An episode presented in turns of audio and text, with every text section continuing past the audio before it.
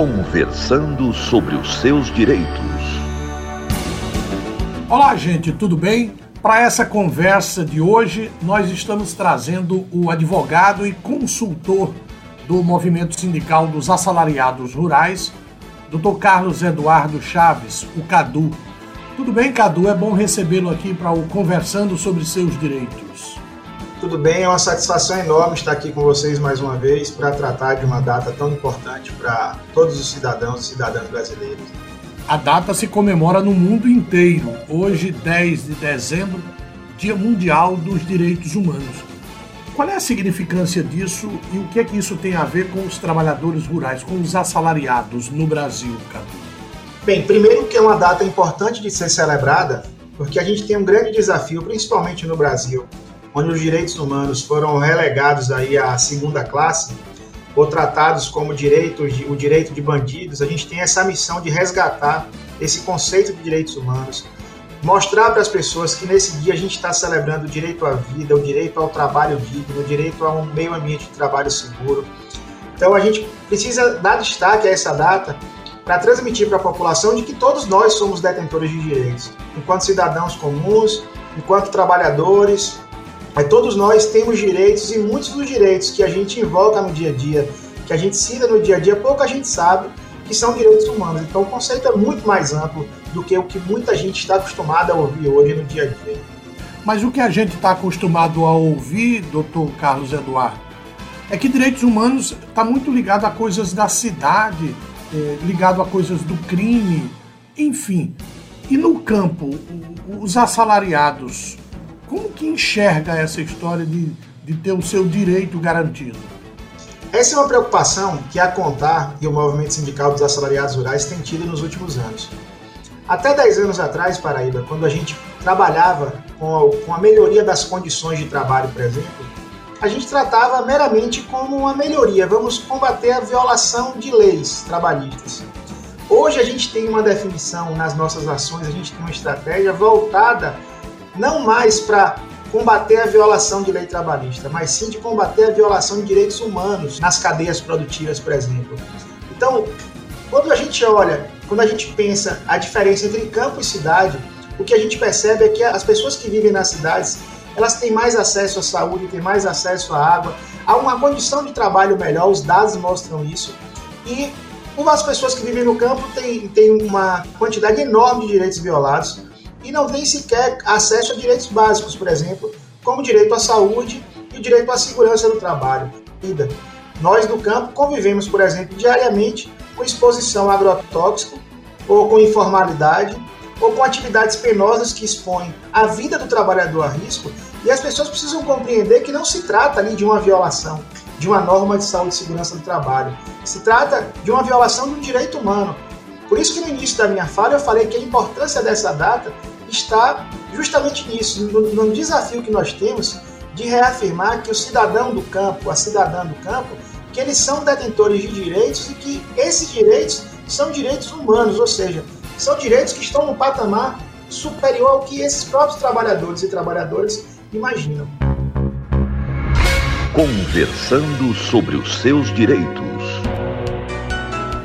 Nós estamos conversando sobre seus direitos. É um podcast da Contar que trata sobre temas de defesa dos direitos de assalariados e assalariadas rurais. Nessa conversa, Dr. Carlos Eduardo Cadu está conosco para esse bate-papo.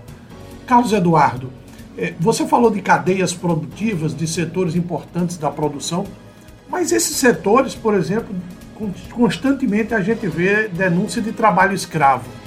E aí? O trabalhador do campo que quer defender o seu direito ainda convive com o trabalho escravo? Exato, nós temos desenvolvido projetos e dialogado com grandes cadeias de, de fornecimento, com empresas que compram os produtos brasileiros no exterior, e a abordagem que a gente faz é essa, de violação de direitos humanos. E um dos crimes mais graves que pode ser cometido contra o trabalhador e a trabalhadora é justamente a submissão à condição análoga de escravidão. E isso, é, Luiz Henrique, a gente precisa considerar que isso é uma realidade muito marcante. Nós vimos durante o ano 2021, por exemplo, um ano em que se resgatou muito trabalhador na cadeia do café, que é uma cadeia riquíssima do Brasil. Uma cadeia que gera riqueza, que gera riqueza. O Brasil é o maior exportador de café, vende café para o mundo inteiro e não se assegura os direitos básicos. Um exemplo claro que a gente precisa destacar: durante o ano 2021 foram resgatados em situação de trabalho escravo empregados e empregadas rurais que, que estavam alojados num espaço com pessoas que tinham Covid. E os empregadores sabiam disso. A gente precisa encarar isso não como uma violação de um artigo do Código Penal, ou de ação somente de uma norma de saúde e segurança do trabalho, ou da não observação do, do que diz uma bula de agrotóxico, isso é uma violação de direito humano grave.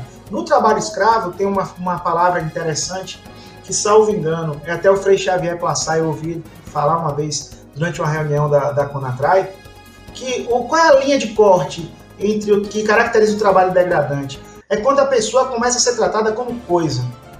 Então as pessoas imaginam assim, não, é, só existe trabalho escravo em fazendas pobrezinhas. Não, o trabalho escravo está presente em cadeias ricas e muitas vezes as instalações da fazenda, os animais são tratados melhores do que os trabalhadores e trabalhadoras. Então essa data é importantíssima por isso. Nós somos detentores de direitos humanos pre previstos em uma data internacional que são direitos sagrados, digamos assim. Carlos Eduardo, para a gente encerrar esse papo agora da gente, eu queria dizer o seguinte: no 10 de dezembro, na defesa dos direitos humanos, por onde deve caminhar o assalariado e a assalariada rural para garantir os seus direitos mínimos? Eu acho que a gente precisa, primeiro, cumprir essa missão. Nós, quando eu falo nós, todos nós que estamos envolvidos na luta, de ampliar esse conceito, de explicar o que é esse conceito para os trabalhadores. A segunda missão é lutar pela defesa dos direitos dos trabalhadores e cobrar do Estado, Paraíba. Cobrar do Estado essa ação em defesa dos, direitos dos trabalhadores.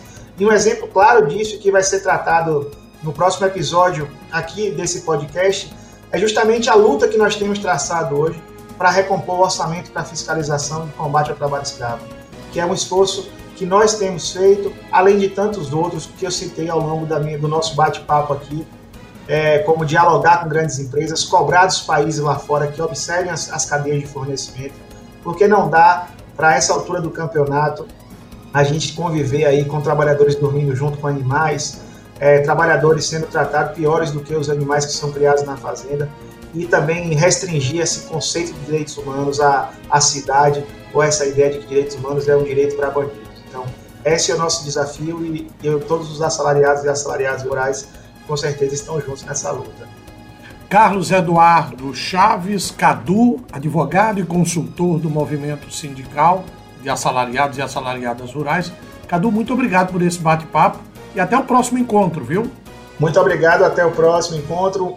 Um abraço para todo, todo mundo que está ouvindo a gente. Conversando sobre os seus direitos.